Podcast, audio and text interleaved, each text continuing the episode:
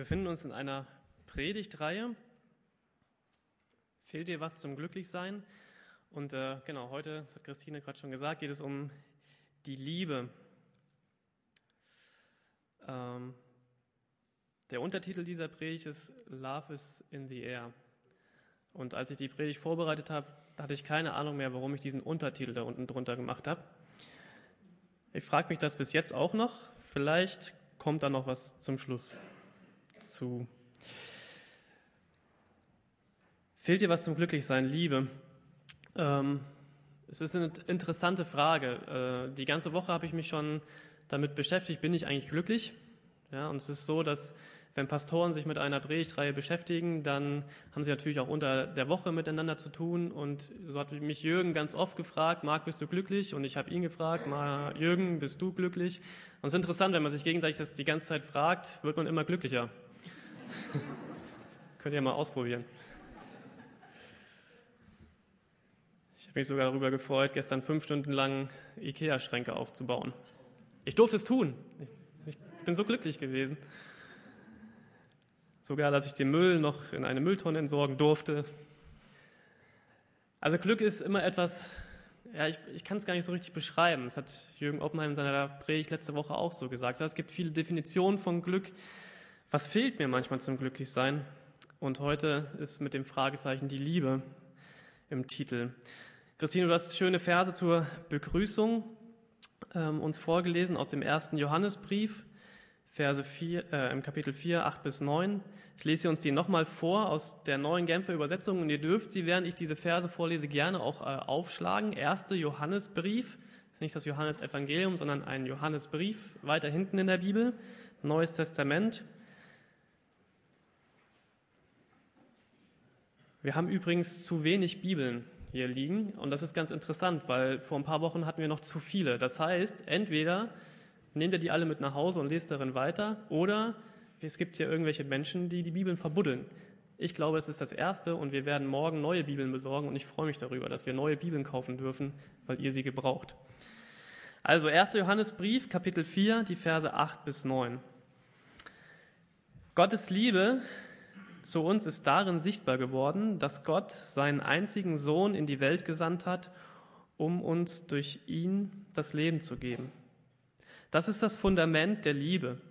Nicht, dass wir Gott geliebt haben, sondern dass er uns geliebt und seinen Sohn als Sühneopfer für unsere Sünden zu uns gesandt hat.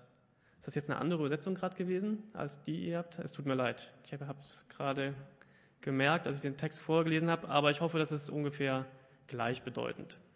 Warum es verschiedene Bibelübersetzungen gibt und wo der Unterschied ist, lernt ihr ab Dienstag in diesem Bibellesekurs. Okay, das Thema Liebe.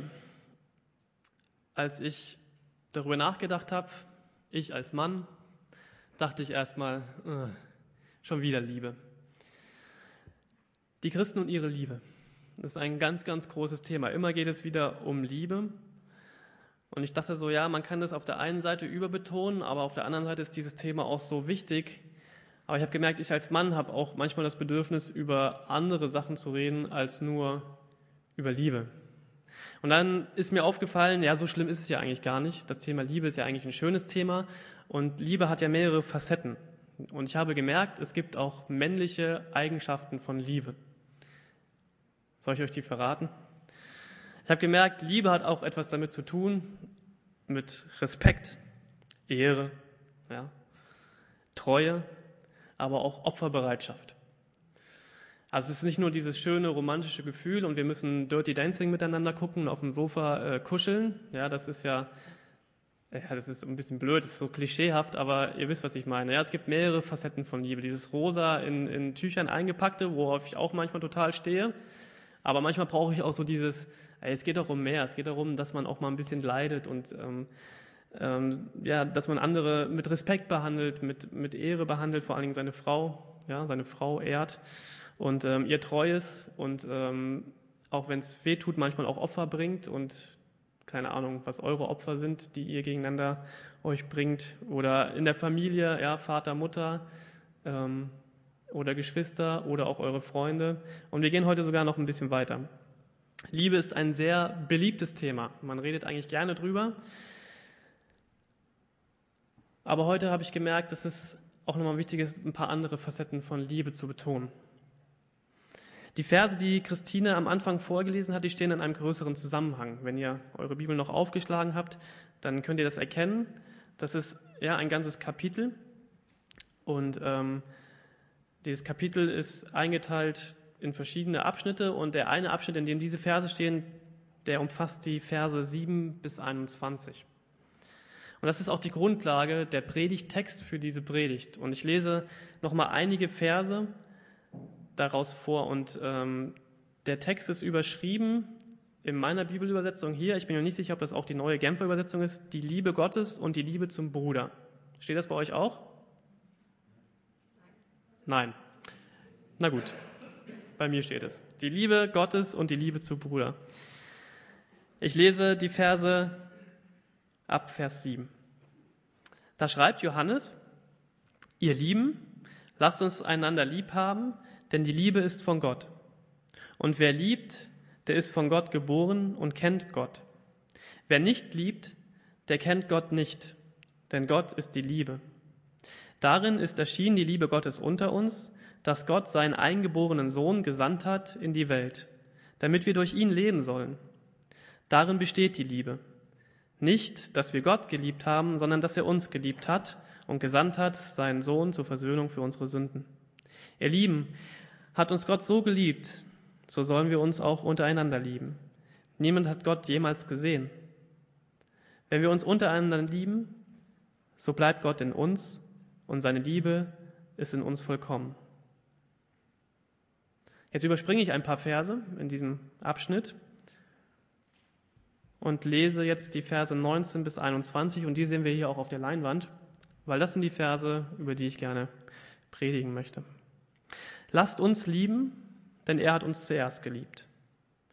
Wenn jemand spricht, ich liebe Gott und hasst seinen Bruder, der ist ein Lügner. Denn wer seinen Bruder nicht liebt, den er sieht, der kann nicht Gott lieben, den er nicht sieht. Und dieses Gebot haben wir von ihm, dass wer Gott liebt, dass der auch seinen Bruder liebe.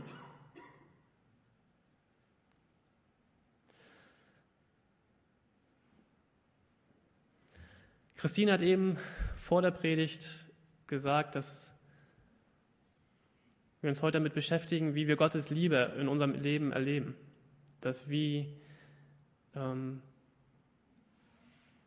ja, wie erlebt man das? Fehlt mir das vielleicht manchmal in meinem Alltag, dass ich Gottes Liebe erlebe? Fehlt das in dieser Welt? Fehlt mir das zum Glücklichsein? Und ich möchte mich heute mal schwerpunktmäßig mit dieser Bruderliebe beschäftigen. Ich habe da auch eine nette Grafik für vorbereitet. Pink. Bruderliebe. Falls ihr ein bisschen abschweift im Thema, da kommen wir immer wieder drauf zurück. Bruderliebe. Ist ein bisschen ein komisches Wort, aber es hat für mich eine ganz neue Bedeutung bekommen. Und die möchte ich gerne mit euch teilen. Letzte Woche haben wir hier äh, oben im Gottesdienst ein Geheimnis nicht gelüftet. Wisst ihr es noch? Danke. Was war das Thema der Kinderstunde am letzten Sonntag? Vielleicht erinnern sich ein paar. Wir, haben, wir wurden das immer wieder gefragt. Wir wollten es nicht sagen, weil wir es den Kindern nicht im Vorfeld schon verraten wollten. Soll ich es euch verraten? Oder wisst ihr es vielleicht sogar? Was war das Thema der Kinderstunde am letzten, Son am letzten Sonntag? Was haben eure Kinder euch erzählt? Schöpfung, ja, okay, ich erzähle. Es ging um die Erschaffung der Frau. Spannendes Thema. Ich hätte euch gegönnt, dass ihr auch bei der Kinderstunde letzte Woche dabei gewesen wärt. Wir haben das super ähm, erklärt bekommen. Es ging darum, dass es ging, geht momentan allgemein darum, um das Thema Schöpfung. Ja, also Gott schafft diese Welt, er schafft diese Welt. Und letztes Mal das spezielle Thema, Gott erschafft eine Frau. Da haben wir uns gefragt, oder wir haben uns gefragt, auch in der Kinderstunde, warum hat, uns, hat Gott denn die Frau überhaupt erschaffen? Spannende Frage. Ähm, zunächst ging es einfach aber mal darum, dass, dass Adam als Mann, als Mensch alleine war im Paradies. Ja, und äh, dann hat er irgendwann gesagt, ich bin so alleine. Mir fehlt irgendwie so ein Gegenüber. ein Gefährte, eine, eine Hilfe, ein, mit dem ich reden kann. Und Gott hat ihm die ganzen Tiere gezeigt. Da hat er nichts Passendes gefunden, der Adam. Und äh, dann hat Gott ihm ein Gegenüber geschaffen, nämlich die Frau. Und das finde ich sehr interessant, weil ich glaube, dass das Grundlegende, was Gott durch diese Erschaffung der Frau dem Menschen geben wollte, war nicht nur eine, ja, wie soll ich sagen, ein, ein, eine Frau, ja, sondern ein, ein Gegenüber, ein Gefährten, ein Mitmenschen. Und er hat gesagt zu diesen beiden, okay, seid fruchtbar und vermehrt euch und schafft euch noch mehr Gegenüber, schafft euch noch mehr Mitmenschen. Also Gott wollte nicht, dass der Mensch alleine ist, so heißt es auch in diesem Schöpfungsbericht. Und er hat gesagt, es ist gut, dass der Mensch einfach ein Gegenüber hat und dass es eine Partnerschaft ist und dass sie auf dieser Welt gestalten und walten und etwas tun und dass sie miteinander reden, miteinander ja, Sachen tun und ähm, sich haben gegenseitig. Und das ist gut so und das möchte ich so. Und ich glaube, dass es nicht nur gemeint war als gegenüber Mann und Frau, sondern auch Mann und Mann und Frau und Frau. Ich glaube, dass Gott da dieses Bild hatte davon, dass wir als Menschen diese Erde bekommen, als Geschenk von ihm und weil er uns so liebt, auf dieser Welt uns entfalten dürfen und miteinander Dinge tun dürfen, die total schön sind. So hat sich Gott diese Welt mal ausgedacht. Und dann kam dieser sogenannte Sündenfall. Ja, die Menschen haben es nicht auf die Reihe gekriegt, Gott zu vertrauen, sich gegenseitig zu vertrauen, haben sich gegenseitig verführt, konnten dem Bösen nicht widerstehen. Und ich glaube, wenn man die, die, diese erste Sünde so, also diesen ersten Fehler des Menschen mal zusammenfasst, ist, ist es eigentlich gewesen, dass, dass sie Gott nicht mehr ernst genommen haben, dass sie ihn nicht mehr geliebt haben und dass sie sich gegenseitig auch nicht mehr geliebt haben und nicht mehr vertraut haben. Ja, ich liebe Gott nicht mehr und ich liebe meinen Nächsten nicht mehr. Punkt. Das war's. Das Bild zerstört, was Gott sich ausgedacht hat. Und als ich an diesen Punkt der Predigtvorbereitung kam, habe ich gemerkt, dass es eben nicht so eine schöne romantische Wohlfühlliebe predigt wird, die ich sehr gerne mag, die mich immer wieder aufbaut, sondern dass es eine Predigt wird, und entschuldigt mir diesen saloppen Ausdruckston, aber ich saß an meinem Schreibtisch und dachte, ich schreibe das jetzt einfach mal hier hin. Es ist eine Predigt, wo ich mir selber in den Hinter trete. Und ich bezeuge das auch nochmal hier gerne. Immer wenn ich predige, predige ich nicht nur, ihr müsst das jetzt alles so machen, weil ihr alle äh, so seid und ihr müsst das jetzt umsetzen, sondern immer wenn ich eine Predigt vorbereite, predige ich erstmal zu mir und sehe, okay, Marc, da hast du auch noch einiges zu tun, das musst du auch umsetzen. Und das ist so wichtig, dass du das mit deiner Gemeinde teilen solltest.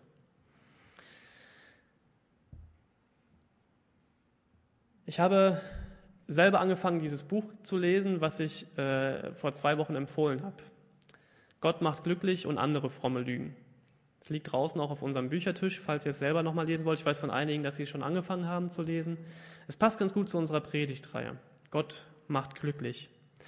Und ich habe dieses Buch angefangen zu lesen und ähm, habe da einen sehr interessanten Abschnitt gefunden und ich möchte dieses Buch gerne zitieren und werde daraus jetzt einen Teil vorlesen ähm, Gott macht glücklich und andere fromme Lügen. Und da schreibt der Autor, das soll einer mal verstehen. Kann man das überhaupt? Ach, das Leben könnte so einfach sein, wenn der Glaube nicht wäre. Aber auch so banal und hoffnungslos. Ein Leben ohne Jesus, ohne Vertrauen auf liebesvolles Getragensein und ohne Hoffnung auf ewiges Leben ist für mich nicht vorstellbar aber es wäre vermutlich weniger kompliziert. Wer liebt, lebt intensiver, aber auch extremer und unvorhersehbarer. Wer liebt, leidet. Deshalb geht der Gott, der die Welt liebt, für sie ans Kreuz. Und deshalb kriegen die Menschen, die Jesus nachfolgen, zwar den Sündenballast abgenommen, aber neue Lasten auferlegt. Neue Sorgen, neue Verantwortlichkeiten, neue Fragen. Sie ringen mit dem Missverhältnis zwischen dem, was sie erleben, und dem, was sie glauben. Christsein heißt, überzeugt sein, dass der allgemeine Anschein trügt und dass das wahre Leben hinter den brüchigen Kulissen der sichtbaren Welt stattfindet. Wer glaubt, ist gerade nicht der unkritische Abnicker, sondern im Gegenteil der Nonkonformist, der die Grenze der Endlichkeit überschreitet. Wer Christ ist, glaubt dreierlei. Erstens, dass Gott da ist und sich in Jesus Christus offenbart hat. Zweitens, dass es Konsequenzen hat, nämlich die, die Jesus als doppeltes Liebesgebot formuliert hat.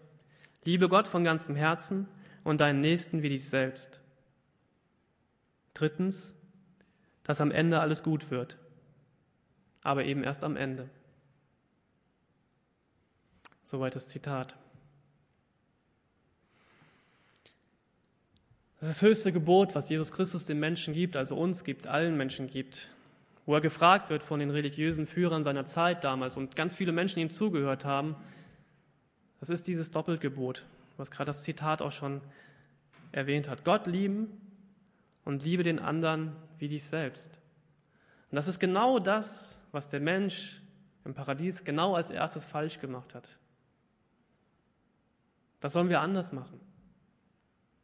Darin liegt der Schlüssel, daran liegt der Grundstein von all dem, was Jesus Christus lehrt. In diesem Doppelgebot. Gott lieben und den Nächsten wie mich selbst. Habe ich mich gefragt, okay, was hat das jetzt aber mit meinem Bruder zu tun, den Johannes hier in seinem Text erwähnt hat? Das Interessante ist, wenn man weiß, wie man anfängt, die Bibel zu lesen, da gibt es sogenannte Parallelstellen. Die sind verzeichnet. Wenn man jetzt den ersten Johannesbrief aufschlägt, diese Verse liest, die wir hier auf der Wand gesehen haben, dann kann man unten in so einer Fußnote sozusagen erkennen, worauf bezieht sich denn der Johannes, auf, auf welchen Text. Und diese Stelle aus dem ersten Johannesbrief bezieht sich genau auf dieses höchste Gebot, was Jesus Christus uns gegeben hat. Du sollst deinen Nächsten lieben wie dich selbst. Und wenn man diese Stelle aufschlägt, wo dieses Gebot, wo Jesus das den Menschen gibt, das ist das Markus-Evangelium, Kapitel 12, Vers 31, müsst ihr jetzt nicht aufschlagen, da wird man merken, dass diese Stelle, Markus 12, 31, auch wieder eine Parallelstelle hat, die sich auf eine Stelle noch weiter vorne in der Bibel bezieht. Im Alten Testament, 3. Mose, 19, Vers 18. Und das bedeutet wiederum, dass das nicht irgendwie ein, ein neues Gebot ist, was, was Jesus da formuliert hat. Nein, die Menschen kannten das eigentlich seit Beginn der Geschichte der Bibel. Das ist eines der ältesten Gebote, was Gott direkt den Menschen gegeben hat. Liebe mich, also liebe Gott und liebe deinen Nächsten wie dich selbst. Und Bruder wird hier mit meinem Nächsten gleichgesetzt.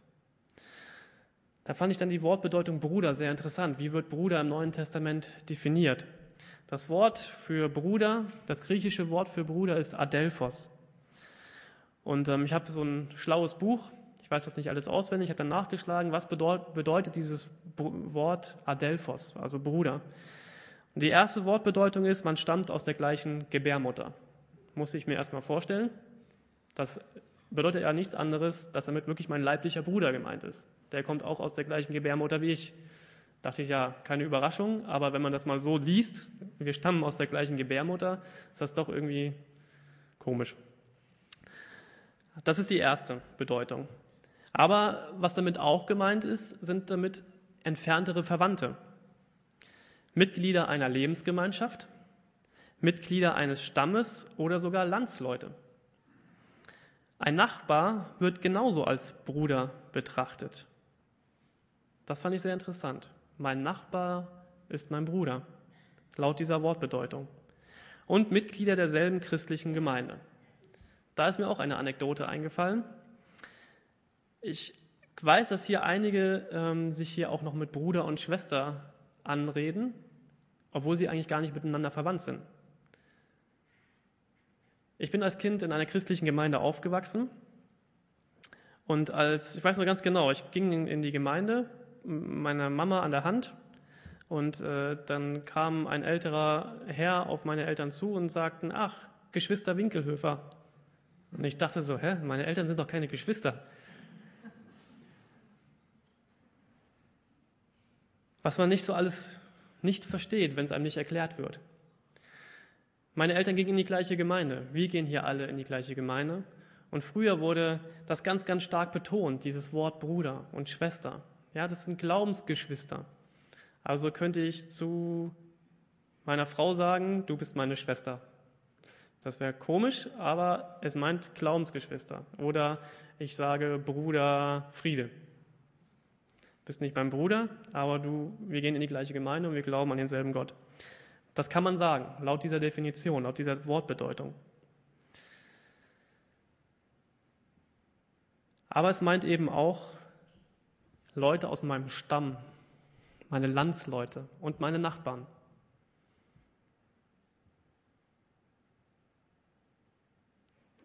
Liebe deinen Bruder, liebe deinen Nächsten wie dich selbst.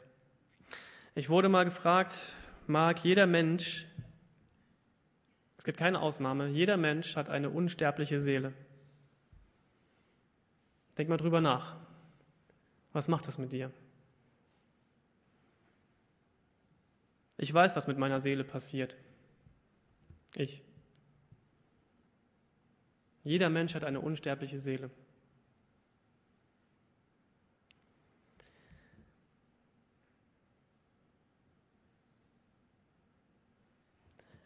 Ich als Christ weiß, dass das Gott mich zuerst geliebt hat, noch bevor ich ihn überhaupt kannte. Und ich kann das immer wieder nachlesen, wie, ich, wie, ich, wie Gott mich liebt in der Bibel. Ja, Jesus hat sich selbst für mich geopfert. Ich weiß das.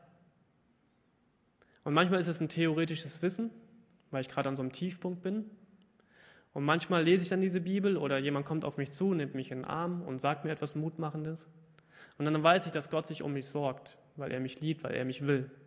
Ich, ich weiß das. Und ich kann das immer wieder erleben. Aber mein Bruder, was soll ich für meinen Bruder tun?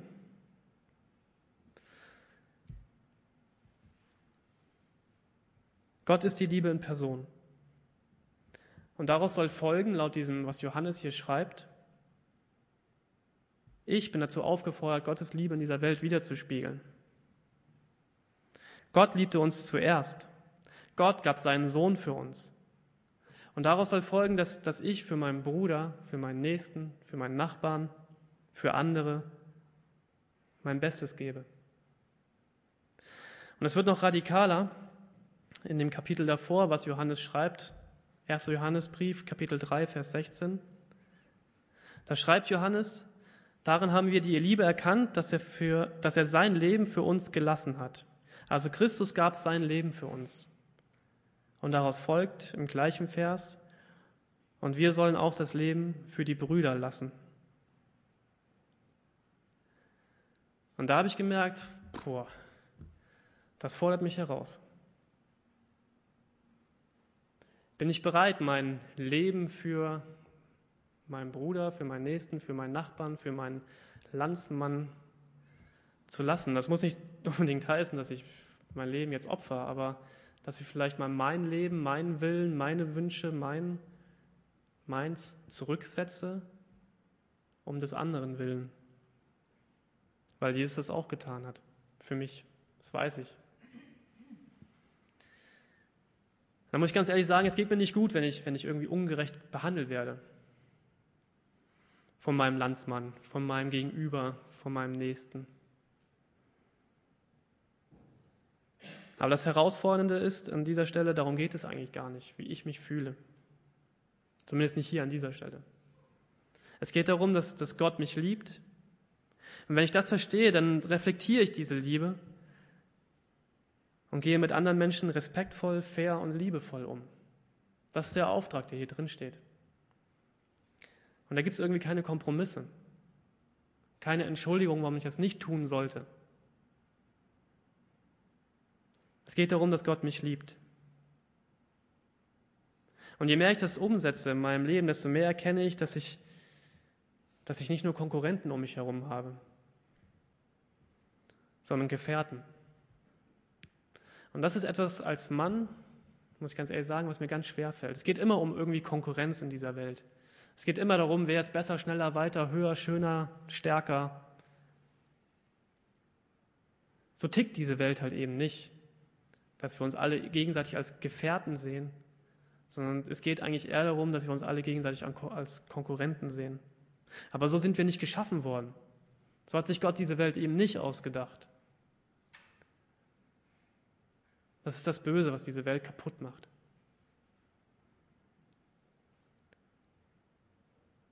Mir fällt es hier in diesem Rahmen oft leicht, euch als Gefährten zu sehen, als Gegenüber zu sehen. Ich rede gern mit euch. Aber sobald ich diesen, diesen geschützten Rahmen hier verlasse, diese Wohlfühlzone verlasse, dann wird es schon schwieriger. Geh mal durch die Stadt und guck diese Menschen dir an. Ja, und siehst du darin Gefährten oder Konkurrenten oder Leute, die dir eigentlich egal sind? Wir haben alle eine unsterbliche Seele, so wie du. Und du bist gerettet und die.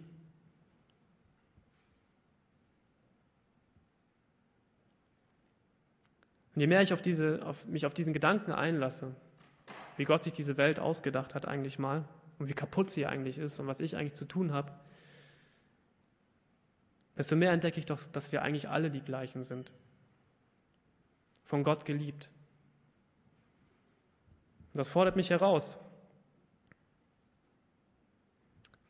Wir sind alles von Gott geliebte Menschen. Das wissen nun nicht alle. Und deswegen ist es wichtig, dass ich das allen sage oder zeige. Ich weiß, das, das mache ich oft nicht. Aber das kann sich ja ändern. Und ich wünsche mir selber, dass sich das ändert.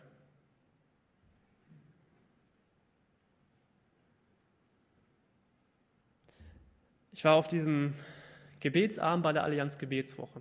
Ich weiß nicht, ob ihr da auch vielleicht unter der Woche jetzt mal wart. Und ich war so in einer ganz alten Kirche. Jörg Oppenheim hat eine Andacht gehalten und der Pastor von dieser Kirche hat viele Lieder gesungen und viele Gebete gesprochen. Und ich saß da und dachte so, Gott, ich wünsche mir eigentlich, dass du durch, durch, so eine, durch so eine Veranstaltung auch zu mir sprichst, zu mir als Pastor. Und ich sitze da und das Interessante ist dann, wenn Gott wirklich spricht. Und wir haben so ein Gebet gesprochen Nein, ein ganz altes Gebet gelesen. Ja, es war so ein Gebetsbuch. Und ich habe dieses Gebet gelesen und mitgebetet und es hat mich sehr getroffen. Und eigentlich habe ich gedacht, dieses Gebet kann zwei Sachen verursachen. Es kann mich total runterziehen, aber es kann mich auch motivieren und zu sagen, okay, jetzt, ich bete jetzt dieses Gebet und äh, möchte mich motivieren lassen, etwas umzusetzen in meinem Leben. Mich nicht wieder zurückzuziehen in meinen Alltag, sondern zu sagen, so ja, und jetzt möchte ich etwas anpacken von dem, was Gott mir gegeben hat, möchte ich jetzt umsetzen in dieser Welt. Ich möchte es einfach tun, weil ich keinen Bock mehr habe, mich, mich, mich hinter mir selbst zu verstecken, hinter meiner Bequemlichkeit und hinter meiner Komfortzone. Ich will mein Ändern leben. Ich will immer wieder neu anfangen. Ich will immer wieder das in Anspruch nehmen, was Gott mir zugesagt hat. Vergebung. Ich lese uns dieses Gebet mal vor. Da stand in diesem Gebetsbuch, wir haben alle gesündigt, um Mangeln des Ruhms, den wir bei Gott haben sollten. Darum lass uns beten, Vater, vergib. Den Hass, der Rasse von Rasse trennt, Volk von Volk, Klasse von Klasse, Vater, vergib. Das habsüchtige Streben der Menschen und Völker zu besitzen, was nicht ihr eigen ist, Vater, vergib. Die Besitzgier, die die Arbeit der Menschen ausnutzt und die Erde verwüstet. Vater, vergib. Unsere Neid auf das Wohlergehen und Glück der anderen. Vater, vergib. Unsere mangelnde Teilnahme an der Not der Heimatlosen und Flüchtlinge. Vater, vergib.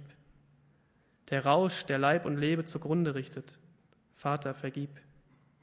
Den Hochmut, der uns verleitet, auf uns selbst zu vertrauen und nicht auf dich. Vater, vergib.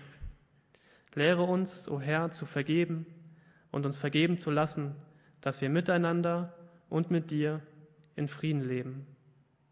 Darum bitten wir, um Christi willen.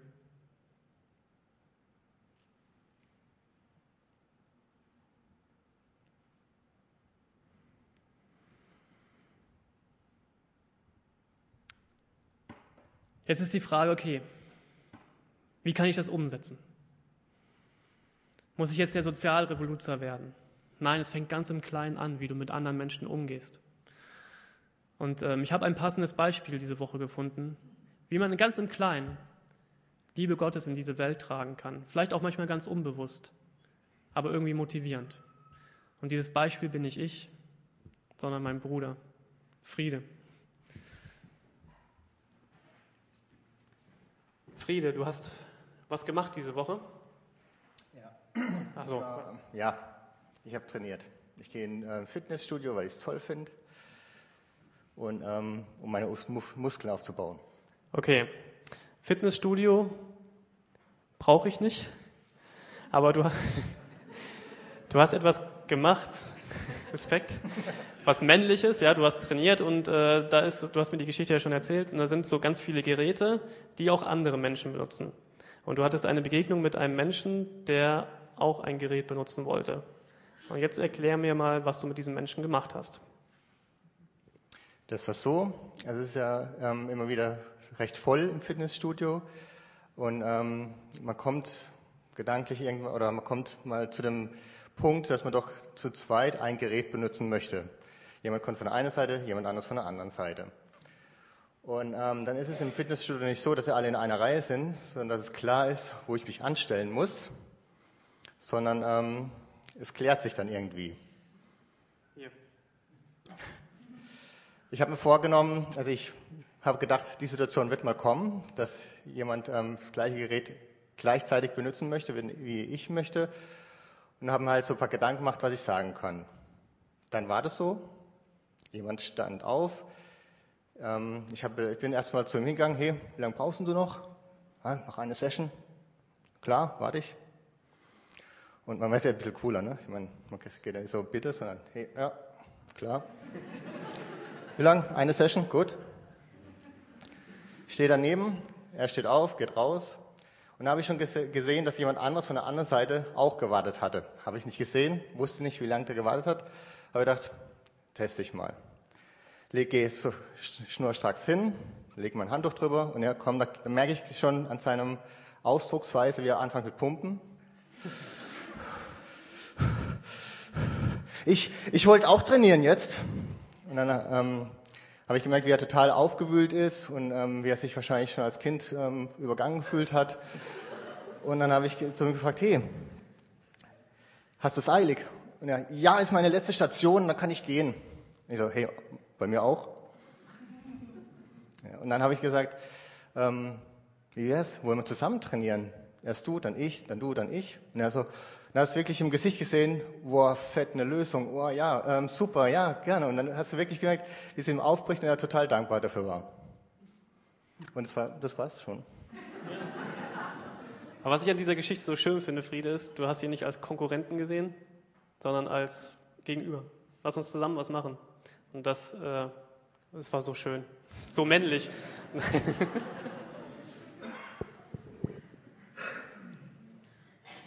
ja, und das ist keine, also danke, Fried, dass du es mit uns geteilt hast, aber es ist kein, groß, es ist kein großes Ding. Ja? Ich habe kein Flüchtlingsdorf gebaut, ich habe keinen Millionen Euro Spendenfonds eingerichtet. Ich habe einfach nur in meinem Alltag etwas weitergegeben oder mich selbst zurückgenommen und bin auf jemand anders zugegangen. Und das, da fängt es doch an, Leute in diesem Kleinen, dass ich da anfange, Gottes Liebe wieder zu spiegeln. Und ich glaube, dieser Welt fehlt ganz viel zu ihrem Glück. Und ganz oft auch ich, der Gottes Liebe mit den Menschen teilt. Und dazu möchte ich euch herausfordern, uns herausfordern, dass wir vielleicht in dieser Woche mal anfangen, nochmal ganz bewusst zu gucken, so, ey, wo kann ich das, was ich von Gott bekomme, jeden Tag neu, mit Menschen teilen, die das vielleicht noch gar nicht wissen oder gerade auch mit denen, die es wissen. Ja, wir haben diese Liebe von Gott bekommen. Vielleicht denkst du, okay, ich habe sie vielleicht noch gar nicht so erlebt. Dann komm hier gerne nach dem Gottesdienst nach vorne und wir sprechen drüber. Komm zu diesem Bibellesekurs. Wir gucken uns an, wie Gott sich offenbart hat in seinem Wort, in dieser Liebe, in der Bibel. Love is in the air. Ich glaube, dass Gott überall um uns herum ist. Viele wissen das nur nicht. Können wir uns von ihnen lieben lassen? Und gebe ich diese Liebe weiter? Das ist die entscheidende Frage. Man kann niemanden zwingen zu vergeben. Man kann sich nur vergeben lassen und anderen vergeben. Man kann niemanden zwingen zu lieben. Man kann sich lieben lassen und weiter lieben. Gott liebt mich und er will mir vergeben und er will das, weil er es einfach will. Ohne Bedingung, ohne Voraussetzung. Und er ist überall um mich herum.